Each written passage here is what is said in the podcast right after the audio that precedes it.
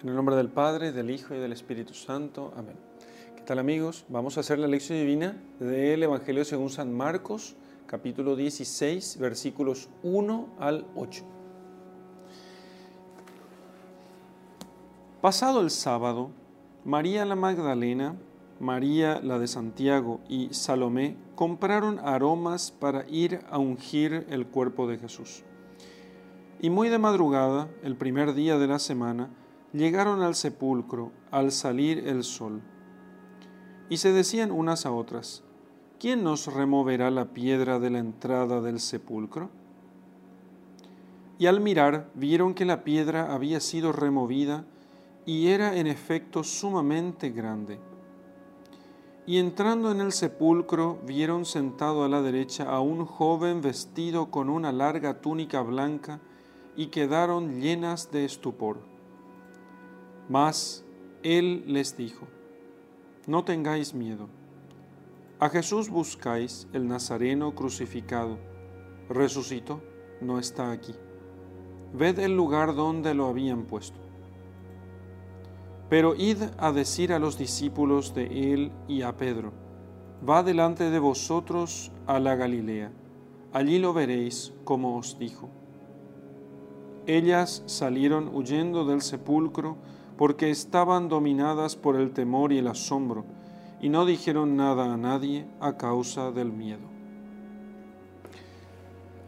Muy bien, vamos a hacer, antes de hacer esta lección, quiero recordar un principio muy importante de la, no solamente para hacer lección divina, sino un principio importantísimo, perdido en nuestros tiempos y que es necesario recuperar para poder volver a tener, eh, digamos, una cultura cristiana, eh, para poder tener un cristianismo fuerte nuevamente. Y hablo, cuando hablo de cristianismo, hablo no solamente del cristianismo personal, sino también un cristianismo comunitario, eh, un cristianismo social fuerte. Eso no se resuelve solamente con mm, aplicaciones políticas, eh, teniendo un rey católico, que si yo súbitamente mañana tenemos un rey católico, eso el, pobre hombre terminaría cayendo a, menos de cinco años. No se trata de eso, se trata de que se recupere una visión simbólica de las cosas.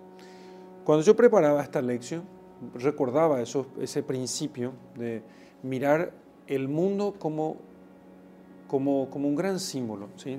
como como un conjunto de símbolos, como Dios que nos eh, habla a través de los elementos del mundo, de lo que existe en el mundo. Y eh, recordaba eso porque al leer los comentarios de los padres de la iglesia acerca de, eh, acerca de, este texto, veía cómo los padres interpretaban cada elemento, cada gesto, incluso el temor de las mujeres en su carácter simbólico. Entonces, si nosotros queremos hacer, la lección divina no debe ser para nosotros solo, y que es justamente lo que nosotros pretendemos con, esta, con este aporte que hacemos a la iglesia y a los cristianos y a los creyentes, eh, no hay que mirar solamente como una especie de lectura de lecciones de moral, sino que la lección divina, la lectura orante de las sagradas escrituras, no puede ser verdaderamente eficaz si es que no hacemos nosotros una lectura en clave simbólica, si no hacemos una lectura en clave simbólica. Entonces, vamos a ver por qué, a ver algunos de los elementos simbólicos que tenemos aquí. Entonces, en primer lugar, pasado el sábado, María la Magdalena, pasado el sábado, María la Magdalena, María la Madre de Santiago, y María Salomé compraron aromas para ir a ungirlo.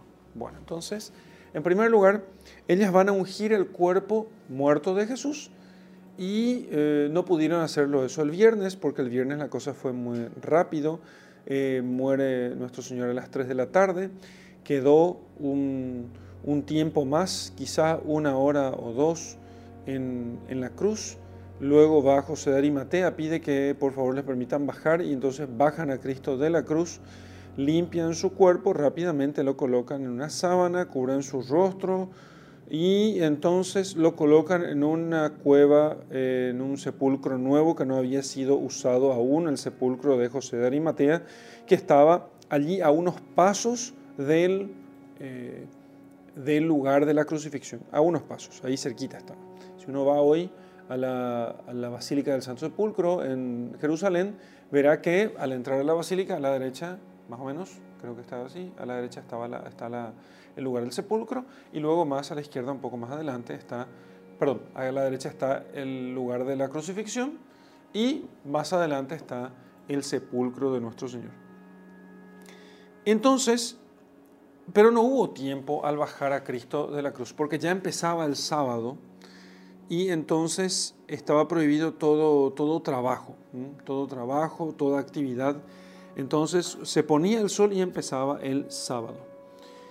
Así que el día segundo de la muerte de Cristo, Cristo muere el día primero, viernes, el día segundo es el día sábado y luego finalmente el día domingo es el tercer día.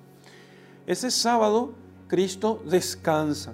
Él descansa como Dios, como Yahvé, que descansa de la creación en el séptimo día, el día sábado, así como nosotros leemos eh, en el libro del Génesis. Descansa Yahvé entonces en el séptimo día, también descansa el Hijo de Dios de la obra de la redención en el séptimo día. Esa obra de la redención que era la obra más importante, mayor que el de la creación material, en la creación del mundo. Y mayor que eso fue la redención. Descansa entonces de todos sus trabajos, que fueron largos. Sus trabajos de redención comienzan con la encarnación o sea, con el anuncio del ángel a la Virgen María y la aceptación de la Santísima Virgen de la misión que le encomendaba nuestro, eh, que le encomendaba el ángel de parte de Dios. Cuando termina ese trabajo es en, su muerte y termina de redimirnos de nuestros pecados. Descansa entonces nuestro Señor de sus trabajos y eh, es depositado en el sepulcro. Ese es el símbolo de, esta, de, su muerte al, eh, en las vísperas del séptimo día. En las vísperas del séptimo día. Las mujeres, estas tres mujeres, ellas van con aromas, compraron aromas para ir a ungir el cuerpo de Cristo. Recordemos aquella unción en Betania cuando le habían ungido a Jesús los, pies y entonces eh, Judas había reclamado de que se había utilizado eh, perfumes caros, diciendo, ah, ¿por qué utiliza? Él está desperdiciando aquí estos perfumes en los pies de Jesús, porque Jesús es pobre y Jesús es simple y es humilde, y entonces, ¿para qué gastar en Jesús esos perfumes? Hubiera vendido eso y dáselo, le hubiera dado a los pobres. Pero dice el evangelista, muy eh, muy atentamente, dice, pero él no decía eso porque se le, preocuparan los pobres, sino porque en realidad era un ladrón y se quedaba con todo lo que se ponía en la bolsa. Entonces, el, y Jesús interrumpe aquella, aquella, aquel malestar diciendo, no le molesten a ella por lo que está haciendo. Ella está haciendo esto, está preparando mi cuerpo para mi sepultura, porque no, no habría tiempo y no hubo tiempo para llegar a ungir su cuerpo, puesto que nuestro Señor murió, fue sepultado y entonces antes de que las mujeres pudieran, eh, pudieran ungir su cuerpo para poder reverenciar el cuerpo santísimo de nuestro Señor, entonces Él ya había resucitado al tercer día de su muerte. ¿no? Entonces, ¿y qué son estos aromas? Estos aromas son nuestras buenas obras, nuestras buenas obras. Por eso siempre en toda la escritura las buenas obras, las oraciones, nuestras obras de caridad, todo lo bueno y meritorio que nosotros podemos hacer, eso tiene buen olor, buen olor. Así entonces, aquí las mujeres llevaban a servir a Cristo con aromas de buen olor eh, y entonces ellos, ellas con eso simboliza nuestro servicio a Jesucristo con nuestras buenas obras y nuestras virtudes. Muy de madrugada entonces, el primer día de la semana, llegaron al sepulcro al salir el sol. ¿sí? Cuando todavía estaba, eh, había ya luz solar, pero había todavía sombras. Y entonces así hacemos coincidir los evangelistas, porque algunos decían eh, como eh, todavía estaba oscuro o ya salió el sol. En cualquier caso es ese momento del amanecer cuando ya, está, ya sale el sol, pero todavía hay algunas sombras. ¿sí? Porque el sol está como muy bajo aún, entonces todavía hay muchas sombras en el, en el, en el ambiente. O sea, en el, afuera vemos muchas sombras, todavía no está iluminada suficientemente la casa, eh, entonces no suficientemente como estaría cuando el sol estuviera en su cenit, o sea, estuviera en el, mediodía, y si la luz invade todas, todos los, los, las esquinas y los lugares escondidos de la casa. Entonces, el, en ese momento salen las mujeres y van con los aromas que habían comprado, ellas salen para ungir uh, el cuerpo de Cristo. ¿Quién nos removerá la piedra de la entrada del sepulcro? O sea que las mujeres fueron al sepulcro sin haber previsto la, eh, la remoción de la piedra. ¿Quién va a hacerlo? Ellas no tenían fuerzas para poder remover la piedra del sepulcro. Fíjense esto, esto es muy importante no tenían fuerzas físicas. Tres mujeres no serían capaces de hacerlo. De hecho, la conversación muestra que ellas sabían que había una gran piedra y que no podrían remover. Sin embargo, las mujeres aún así compran el perfume y van, confiadas en Dios que si quisiera les permitiría a ellas remover esa piedra, esa gran piedra de la entrada del sepulcro. Entonces, con eso nos dan un buen ejemplo estas mujeres santas mujeres, que hagamos lo que podamos, lo que está a nuestro alcance. En lo demás, Dios lo eh, completará lo que haya que completar. Pero nosotros no dejemos de hacer porque eh, no dejemos de hacer lo que tengamos que hacer. Ellas compraron el perfume, podían haber ido al sepulcro y la piedra estuviera todavía allí y los soldados que estaban puestos en la guardia no lo hubiesen abierto. Y bueno, entonces, ¿qué harían las mujeres? Hicimos nuestra parte, compramos los aromas, podemos comprar, podemos levantarnos temprano e ir hasta el sepulcro y luego simplemente no pudimos, no se pudo abrir. Bien, perfecto. Entonces, hicieron lo que pudieron y confiaron en Dios, que Dios les abriría el sepulcro si Él quisiera para poder entrar a ungir. La piedra del sepulcro, recordemos que la antigua ley ha sido escrita sobre tablas de piedra.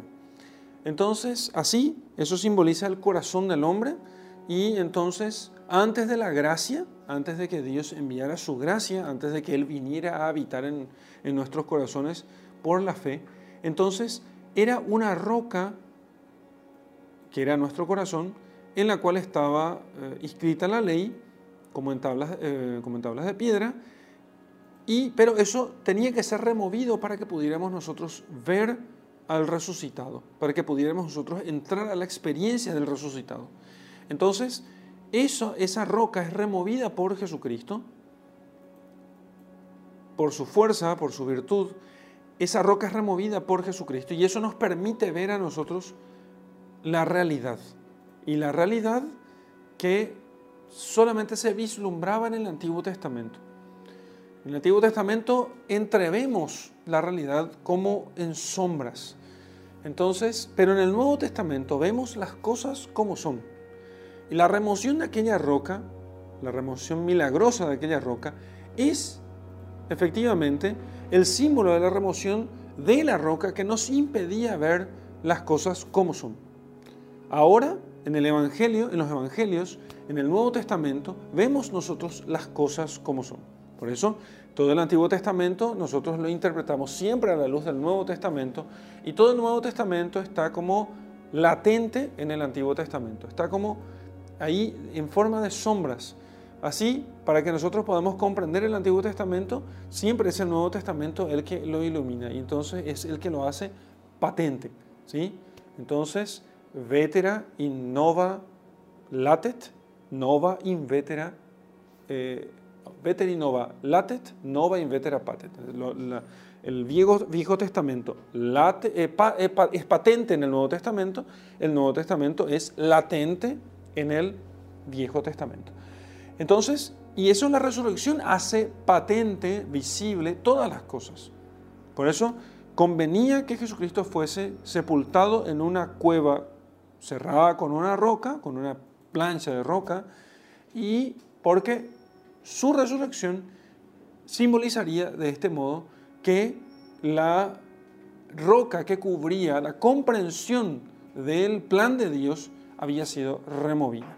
Y entonces no es que había sido removida las tablas de la ley, sino que ahora nosotros podíamos entender por qué aquella ley, por qué era así. en el Antiguo Testamento se les pidió a Israel que obedeciera.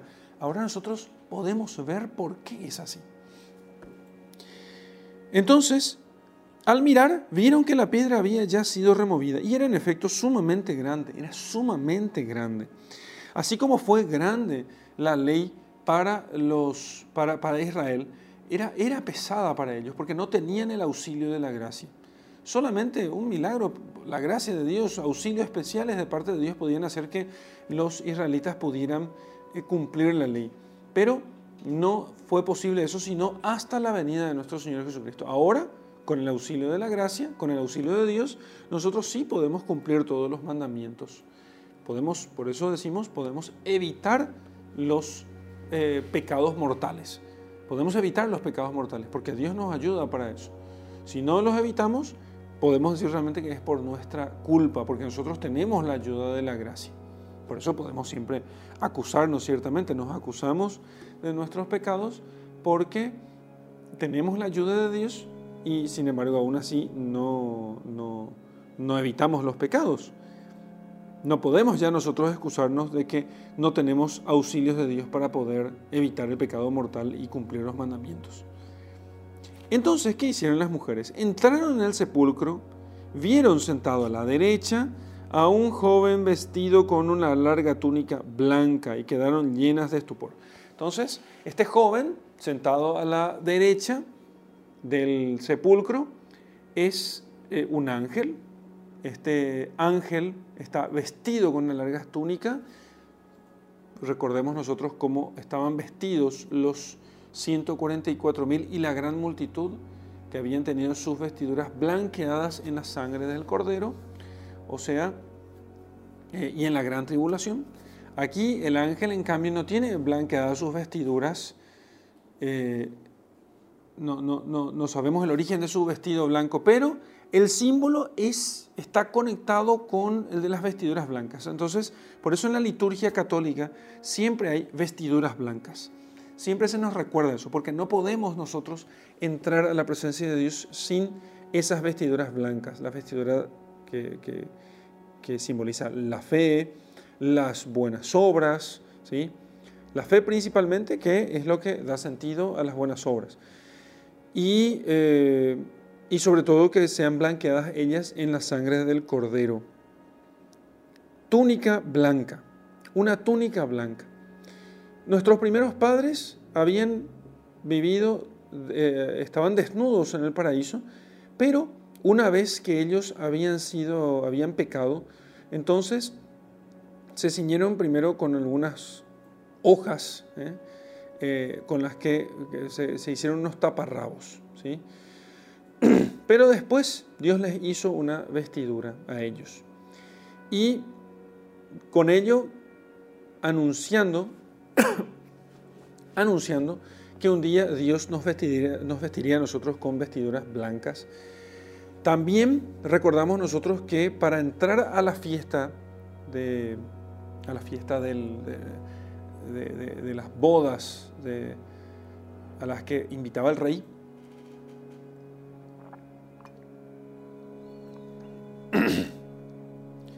Recuerden que había uno que no estaba con el vestido de fiesta. Bien, entonces este que no estaba con el vestido de fiesta tenía que estar con el vestido de fiesta. Esta vestidura blanca es el vestido de fiesta.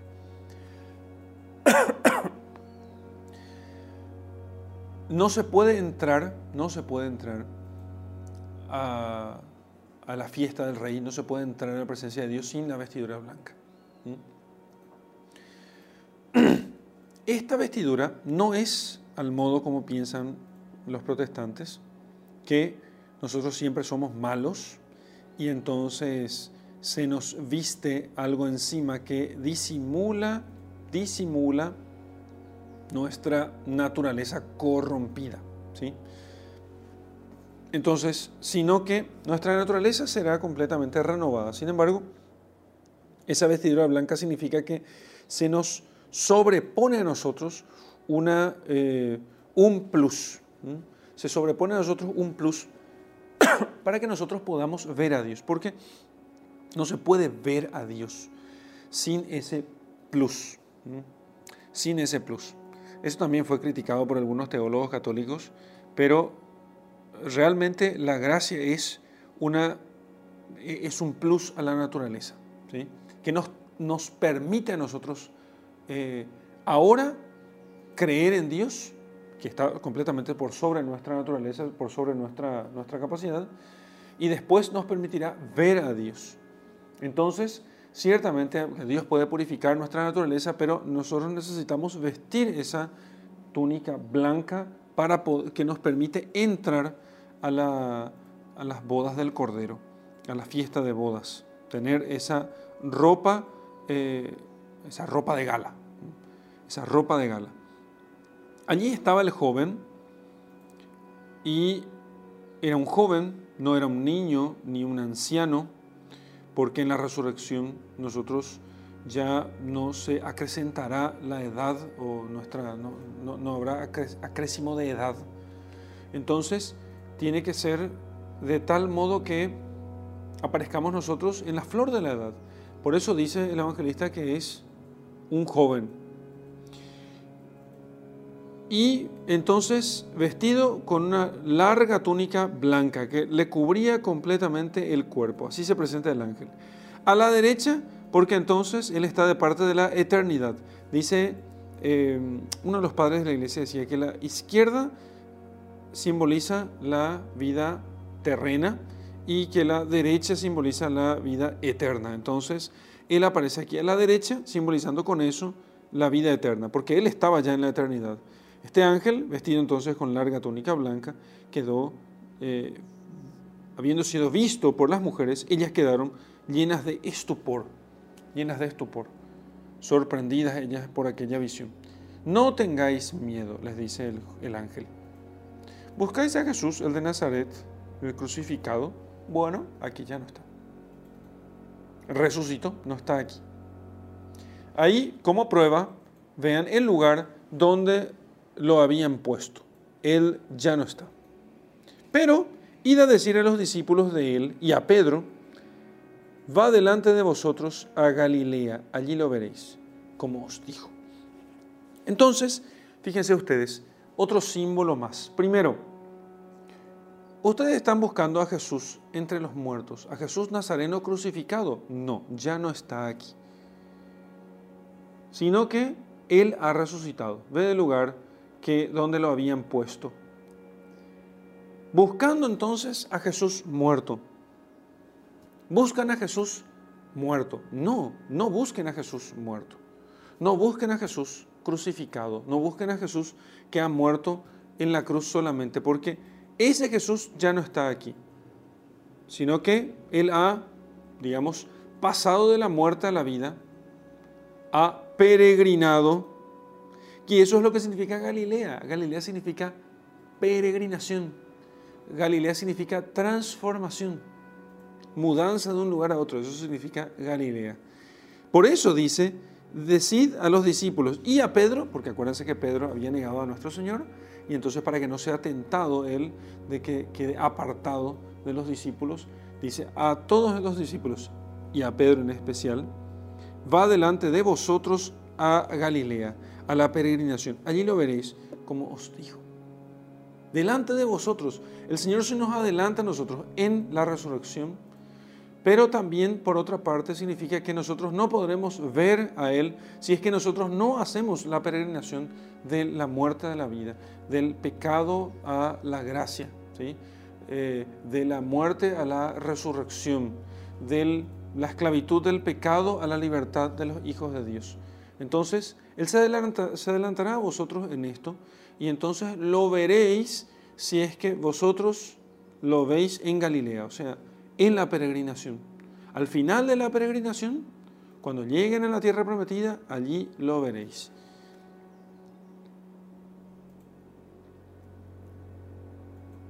Id a decir los discípulos de él y a Pedro, va delante de vosotros a la Galilea, allí lo veréis, como os dijo.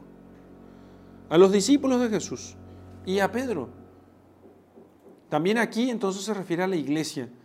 Entonces, a Pedro díganle, díganle a Pedro que lo verán en la peregrinación, eh, al final de la peregrinación, cuando concluya su transformación. A todos nos dice eso. Porque nosotros estamos todavía en esta vida en la peregrinación, nosotros estamos en estado de vía, dicen los teólogos. ¿Qué significa en estado de vía? Que nuestra vida no está concluida.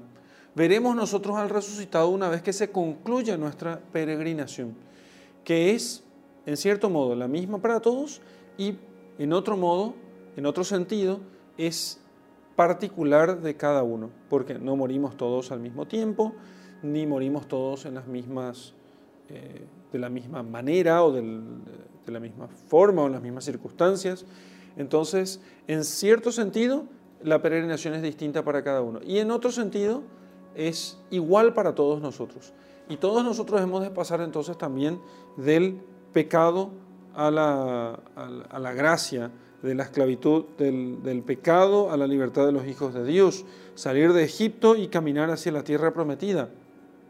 Decía muy buen sacerdote que el éxodo es siempre el, eh, siempre el modelo de, de la vida de los discípulos de Jesucristo. Y que era sumamente importante, sumamente importante para nosotros meditar continuamente en el éxodo, en la salida de Israel de Egipto y su peregrinación hasta la tierra prometida. Ellas salieron huyendo del sepulcro porque estaban dominadas por el temor y el asombro, y no dijeron nada a nadie a causa del miedo. Y con esto concluye la, lección diciendo que los padres de la iglesia suelen ver en esto como un anuncio de la muerte. Ellas fueron a buscar a un Cristo muerto, pero salieron huyendo del sepulcro, preanunciando con eso como la muerte, el pecado, el dolor, la miseria, como nuestra debilidad, una vez que aparezca el resucitado, simbolizado por este joven vestido de túnica, con largas túnicas blancas, eh, saldrán huyendo para no acercarse más. Así, la muerte, el dolor, las lágrimas, la tristeza saldrán huyendo de nosotros cuando aparezca el resucitado delante de nuestra vista. Hasta aquí la lección de este texto.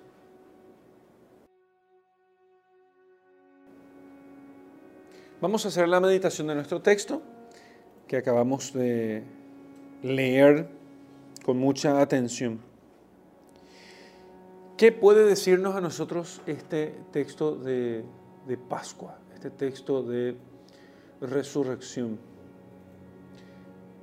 Y podríamos nosotros ponernos a meditar en muchos elementos, y en muchos elementos en particular, y cada uno de ellos puede ser una sola meditación. ¿sí?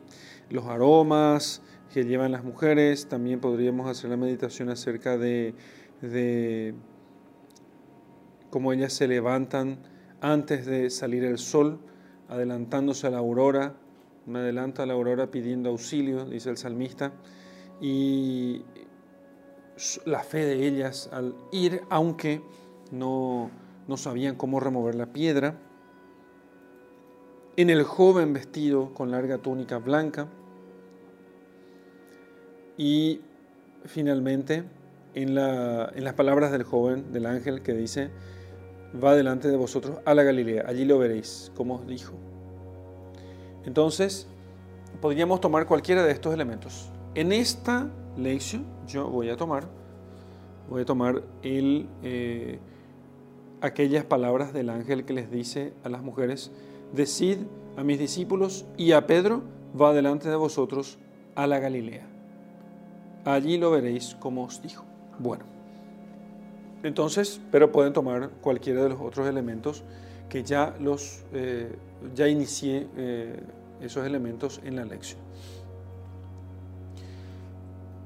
Nosotros queremos ver a Jesús, dijeron aquellos griegos, que, eh, que fueron al templo y querían ver a Jesús y hablaron entonces con algunos de los discípulos y le dijeron, queremos ver a Jesús.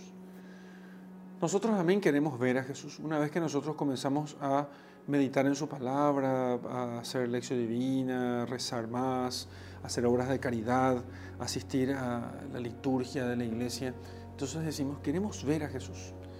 Llega un momento y, y va a llegar un momento después de hacer muchos de estos ejercicios, pero antes hay que hacer esos ejercicios, entonces, hay que, ¿qué ejercicios hay que hacer? Hay que rezar con oraciones tradicionales, hay que leer y meditar las Sagradas Escrituras, hay que eh, contemplar, ver eh, imágenes sagradas, bellas, si es posible, íconos, eh, íconos, sagrados. Estos íconos que son de tradición oriental son muy apropiados. Hay también íconos de tradición latina, como por ejemplo la, cruz de San Damián, pero que sean imágenes sagradas, ¿eh? no imágenes simplemente piadosonas. Hay una cierta tradición que lamentablemente con la que no, no, que me parece que es muy poco provechosa, que es la tradición sulpiciana, donde a Jesucristo se lo pinta demasiado mm, humano, ¿eh? demasiado humano y demasiado sentimental. Y no que Jesucristo no tuviera sentimientos, pero por eso dije demasiado sentimental. Entonces, también en la iconografía sagrada nosotros encontramos, eh, por ejemplo, eh, la Virgen de los Dulces Besos o la Virgen de la Ternura, aquella imagen de la Virgen que abraza a Cristo y Cristo se enternece y eh, se le caen las sandalias, pero no deja de tener aquí cierto hieratismo, cierto aspecto sagrado y impenetrable, superior a nosotros. Bueno, entonces después de haber mirado mucho tiempo íconos, de haber contemplado, conviene mucho tener un pequeño ícono y mirarlo. A veces cuando no tenemos en la oración, no tenemos, no tenemos nada que, eh, no nos viene nada a la mente para hacer oración, conviene mucho ponerse a mirar. Uno puede encontrar iconos bellísimos también en, en internet.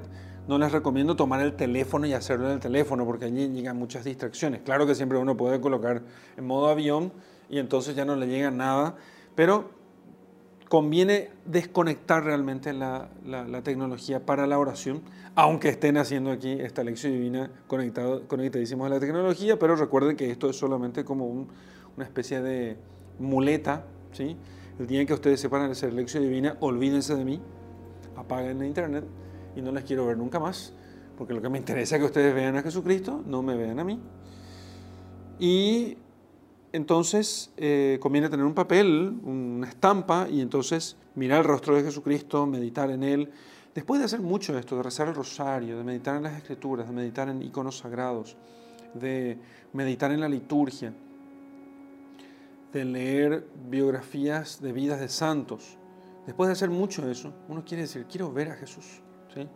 Y entonces el Señor dice por boca eh, de este ángel que lo veremos en la Galilea, en la peregrinación, después de la peregrinación. En Galilea, o sea, una vez que hagamos esta peregrinación, nosotros podemos ver. La gente suele no querer hacer esta peregrinación. Muchos, mucha gente, mucha, mucha, mucha gente, mucho más de lo que podemos imaginar, suele pensar que nosotros tenemos el derecho de ver a Jesús enseguida. Y no, no tenemos ningún derecho de ver a Jesús enseguida. No tenemos absolutamente ningún derecho de ver inmediatamente a Jesucristo sin antes peregrinar. Así como los... ¿Y eso porque bueno, según el ejemplo, el, el, modelo de Israel en el Éxodo, ellos, el, el trayecto entre Egipto y la tierra prometida era de una semana. Y de hecho ellos llegaron rapidísimo. Llegaron muy rápido. Si esa gente tenía mucha fuerza física, podía hacerlo muy rápidamente.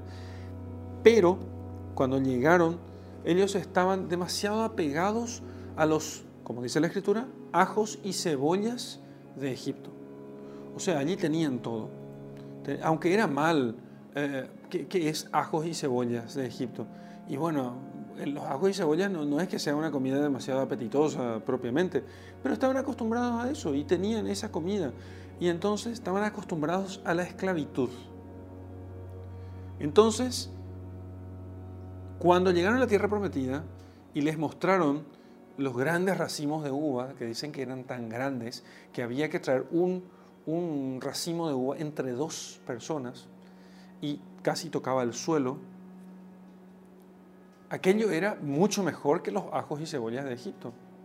Pero les dijeron además, pero hay grandes ciudades y hay, y hay gigantes y habremos que enfrentarnos a ellos. Y entonces se desesperaron. ¿Y qué hizo Yahvé? Bueno, no van a entrar. Entonces no van a entrar. No van a entrar porque ustedes están así, no van a vencer. Los aniquilarán aquí en el primer combate. Porque no solamente están apegados a las cosas de Israel, además no confían en Dios. Era necesario afianzar esa confianza, el deseo por las tierras prometidas, el deseo por el cielo. Entonces, la peregrinación consiste fundamentalmente en que nosotros en esta peregrinación nos desapeguemos de lo que dejamos y deseemos más intensamente aquello a, lo cual tendemos. Entonces, esa peregrinación se hace eh, con base en renuncias, en sacrificios, en, dolor, que puede ser un dolor eh, asumido, querido, buscado, como cuando nosotros asumimos la mortificación, el ayuno voluntario, la limosna, o también cuando lo hacemos de forma pasiva, aceptando las dificultades que Dios permite en nuestras vidas, que pueden ser muchas e incontables, o algunas pocas, no importa. El tema es que nosotros tenemos que aprender a aceptar eso, porque en esta peregrinación Dios nos va desapegando de nuestros de, los, de los deseos que tenemos de los ajos y cebollas de Egipto y nos va haciendo desear cada vez más la tierra prometida. Entonces así se nos hará visible. Jesús se nos hará visible. En Galilea lo veréis. Vayan allá. En Galilea lo veréis. Lo veréis al final de la peregrinación. Allí se, se les hará visible a ustedes el resucitado. Eso significa que significa que vamos a ver a Jesucristo al final de nuestra peregrinación de esta vida? Sí, claro, quiere aumentar en nosotros el deseo de verlo al final de la peregrinación de esta vida. Pero también, por otra parte, nos quiere recordar que no hay, no hay resurrección sin, no hay resurrección sin Calvario, no hay Pascua sin Calvario. No hay Pascua sin Calvario. No hay visión de Jesucristo resucitado sin peregrinar hasta Él. No se nos da a nosotros, eh, nosotros no lo merecemos, es cierto, se nos da gratuitamente, cierto, se nos da gratuitamente, pero es necesario hacer esa peregrinación. No vayan a pensar que es un precio demasiado alto porque el premio es demasiado desproporcional. Por eso, en ese sentido, hay que decir que aunque tuviéramos que sufrir nosotros lo indecible, aunque tuviéramos que sufrir lo indecible, aún así ese sería un precio demasiado bajo para lo que el Señor tiene para darnos. Demasiado bajo. No es un precio, en realidad. No es un precio. Hay que decir, no es un precio. Pagar nuestras faltas no es un precio por la salvación. Peregrinar hasta Galilea, ¿sí? Transformarnos no es un precio para la salvación. Él viene a nosotros gratuitamente. No hemos nosotros de pagar por eso. No lo merecemos. Apenas nosotros lo que hacemos es preparar el corazón para que cuando se nos dé, nosotros no despreciemos lo que se nos da. Ese es el tema. Para que nosotros no despreciemos lo que se nos da.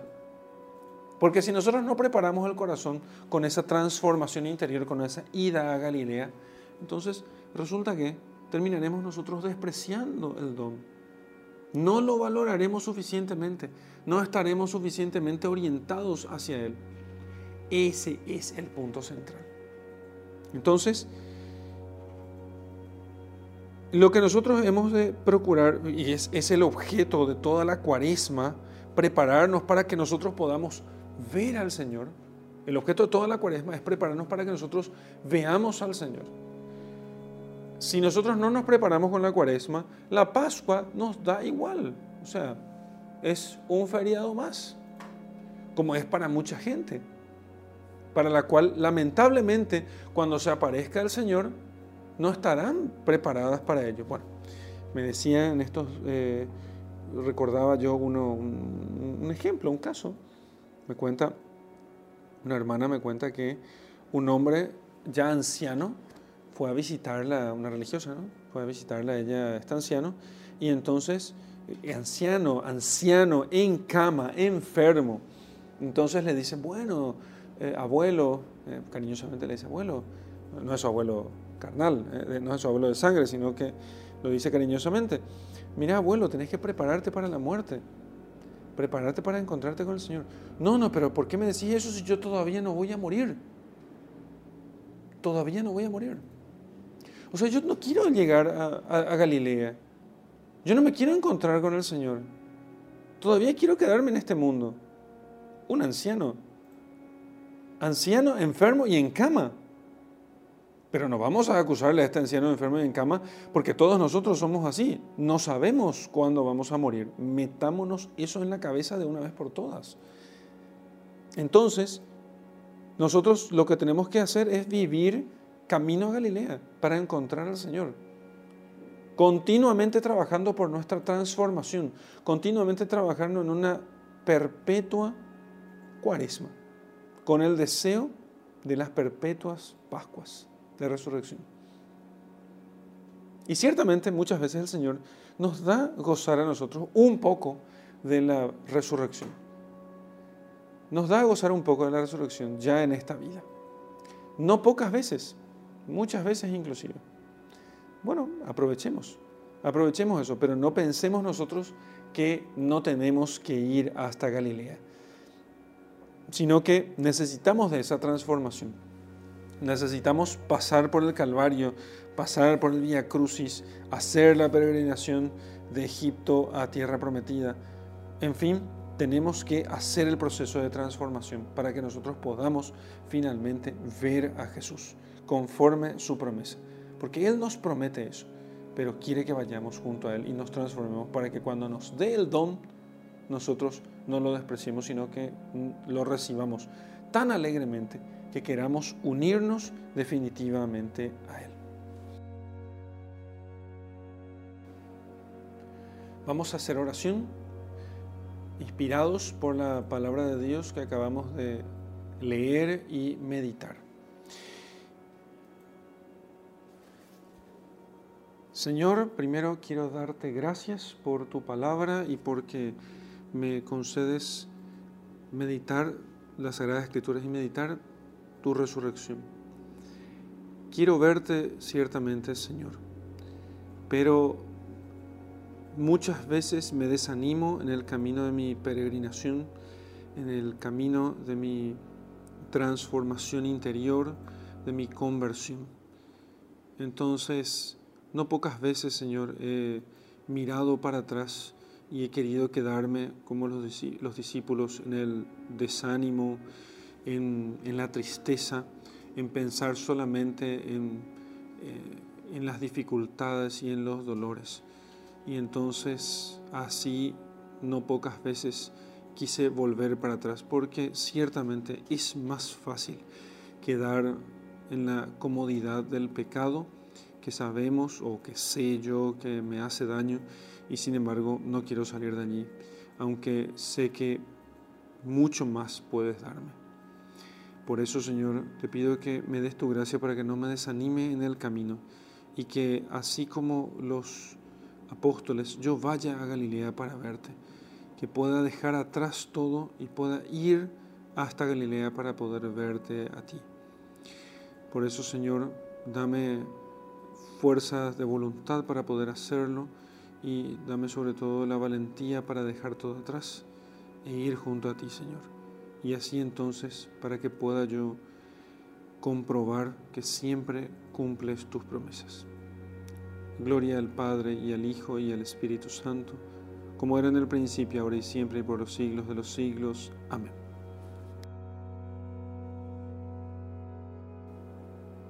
Bueno, vamos a hacer nuestra contemplación de este texto, que aconsejo o recomiendo hacer lo siguiente. Vamos a pensarnos a nosotros en Jerusalén, en el, después de los sucesos Vamos a ponernos al lado de los apóstoles después de los sucesos del Viernes Santo, como ellos están desanimados, golpeados por lo que había sucedido después de haber visto todo eso.